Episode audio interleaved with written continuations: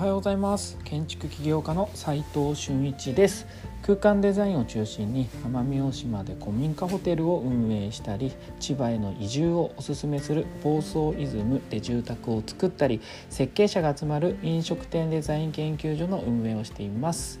今日はですねオープン後のお店から得る情報は設計能力をとても伸ばすよねという、まあ、テーマが結論になっているんですけれども、えー、先日ですね2年前に、えー、オープンしましたライドン西日暮里店というところに、えー、アンケートに行ってきました飲食店デザイン研究所ではお店が少し経つとですねお店の状況とかを把握するためにお店にねあの、まあ、飲みに行ったりとかえー、まあ、その時の状況をね把握するためにアンケートを取るんですよね。え、その一環を今日はね、え、結構勉強になると思いますので皆さんにね一部、え共有したいなと思っております。えじゃあね、えーと、どんなことを、えお店の方に聞くか、まあ、働いてる方オーナーさん、え聞いていくんですけれどもあと実際そのアンケートの後にそこに来てるお客様の様子を見たり自分でご飯を食べて、え、実際接客とか料理の感じとかどうなのかなで実際お金払ってみてどんな感覚が生まれるのかなと要は実体験自分が作ったお店で、まあ、オープン後はもちろん行くんですけれどもしばらく1年2年経った後に行くっていうのまたちょっと慣れてきてね、えーお店のお客さんが定着してきてちょっと変わってると思うんですよね状況が。なのでとても勉強になると思うんです。設計者は絶対これをやった方がよくて自分が作った空間にご飯を食べに行く定期的にね、えー、しばらく経ってお客さんのオーナーさんの話を聞くとか、えー、スタッフさんの話を聞いて勉強していく次の設計に役立てるっていうのはものすごい重要なことなのでまあ皆さんもやってみてほしいです。で実際どんなことを聞くのかっていうとどんな人がやっぱ来店しているのかとかスタッフのその働き方とか働きやすさとか厨房とか客席で不便なところはないのかどうかとかそういったことを聞くんですよね。あと売上とかですね。やっぱ一番重要な。で 売上は実際にそんな言えないんですけれども、えー、数字でやっぱり自分が聞くとあこの数字でもお店というのはこの場所で成り立っていくんだ。ただ、えー、各店舗聞いていくので僕の場合はあっちの店舗ではもっともっとこうえばこう売り上げが低くて辛いけどなんとかやりくりしているっていう店もあればこっちの店はむちゃくちゃ利益があってすごい余裕があるとか、えー、そういったねこうあじゃあ何が違うんだろうっていうのをそのお客様自体に、まあ、オーナー様自体にですね説明することはこういうことがこういうことやってみたらどうですかとか他の店ではこうしてますよこれで成功してますよっていうのをそこでお伝えできるっていうのがとても、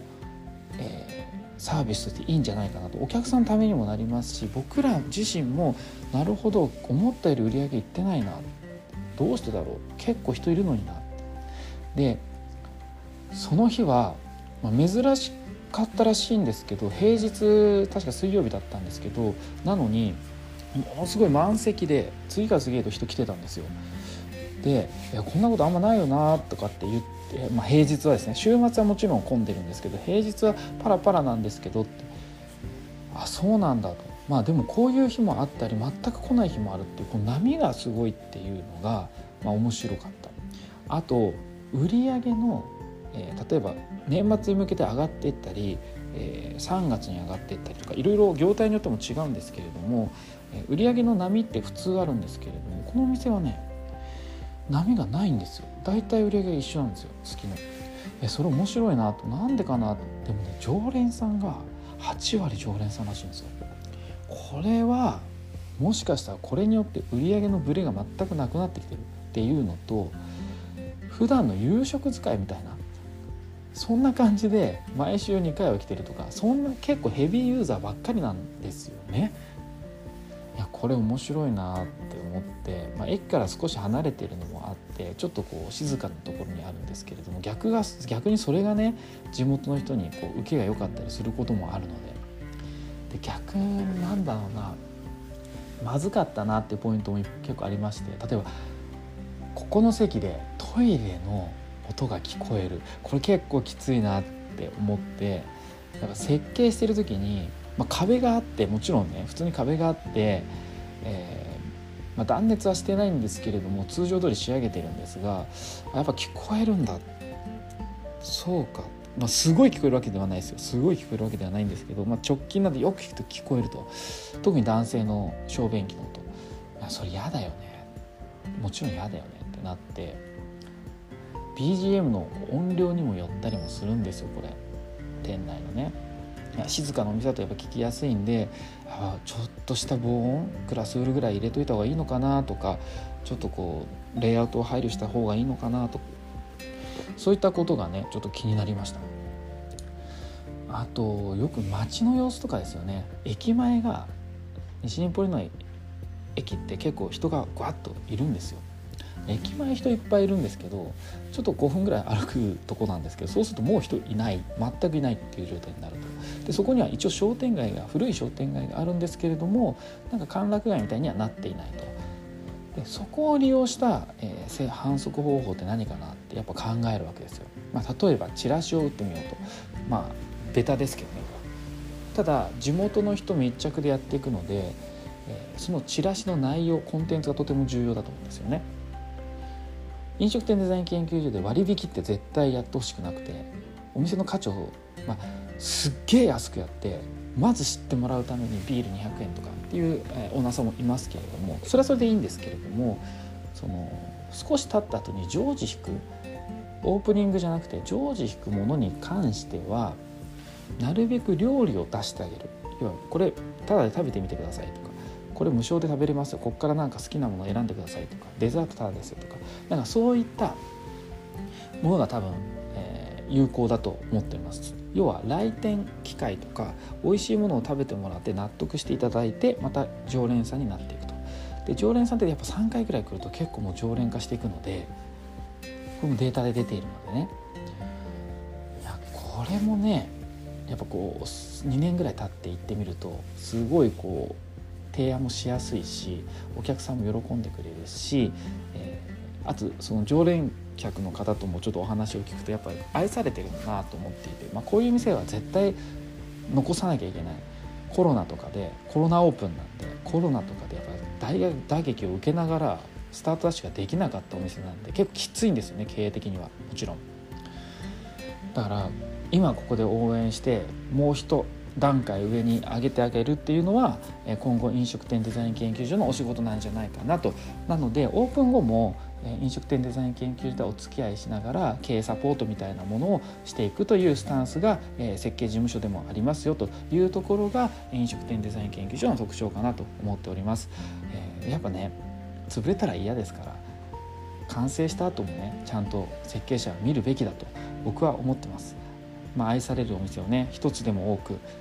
えー、作っていきたいなと思っております。でなんか設計者ってやっぱコンセプト考えてデザインイメージを出して図面描いて現場の指示を与えて完成したら業務終わりってなっちゃう設計ってやっぱ多いんですよねどうしても。学校でも多分そう教えてもらってるしほとんどの企業もそれで部署が変わったりとかするのでサービス形態が変わるんでねただそこはねやっぱりこう自分が作った店を見ていくことによって次の設計にやっぱ役立ちますので、えー、皆さんもやってほしいなと思っております。ここで重要なポイントを3つお話ししたいと思います。1つ目作ったお店の1年以降のお店行ってみてオーナースタッフからまず話皆さん聞いてみましょうと。2つ目実際に食事をして体験した率直な感想を評価してみよう。自分で評価してみよう。3つ目今行っている設計にそれを生かそう。これをやっていくと、どんどんどんどん、設計能力が上がっていくと思います。まあね難しいかもしれませんけどね。あの働いてるインハウスの方はねただ独立してる方はできると思いますので、えー、まあ、実際にね空間デザインしたお店を使ってる人に現状聞くのが一番学びにつながります。次のプロジェクトでね、まあ、どんどん改善していけるからなんです。それを繰り返して繰り返して繰り返していくことによって、えー、成長できるんじゃないかなと思っております、えー、最後にちょっとだけお知らせさせてください。奄美大島で、えー、昨日郷土料理プログラム1回目行いました。写真ぱいあるんでちょっと今度載せてみようかなと思うんですけどめっちゃくちゃ三味線とか弾いてくれたらしくてまあすごい過剰サービスかもしれませんが、えー、伝統料理を食べて作って食べてみんなで飲んで三味線弾いてみんなで食べてめちゃくちゃ楽しそうな感じだったんで、えー、皆さんも是非ご応募いただけると嬉しいなと。僕は参加できませんでしたが今度は参加してみようかなと思っております。実務で学べるインテリアデザイン大学隠れ家では最前線で働くインテリアデザイナーオーナーさん施工会社さんとの LINE グループを見て取れます。まずはねオープンチャットの方で記事の深掘りを今たまに書いておりますのでそれを見てもらえると、え記事聞きながらあさらに実行ポイントみたいなものが分かると思いますので勉強になるんじゃないかなと思っております。少しでもね、え、役立てる情報をね頑張って出していこうと、え努力しております、えー、皆さんからの意見をもらえるとより良い、えコンテンツになるんじゃないかなと勉強になるんじゃないかなと思いますのでえご意見お待ちしております。それでは今日しかない大切な時間を全力で楽しみましょう。建築起業家の斉藤俊一でした。ではまた。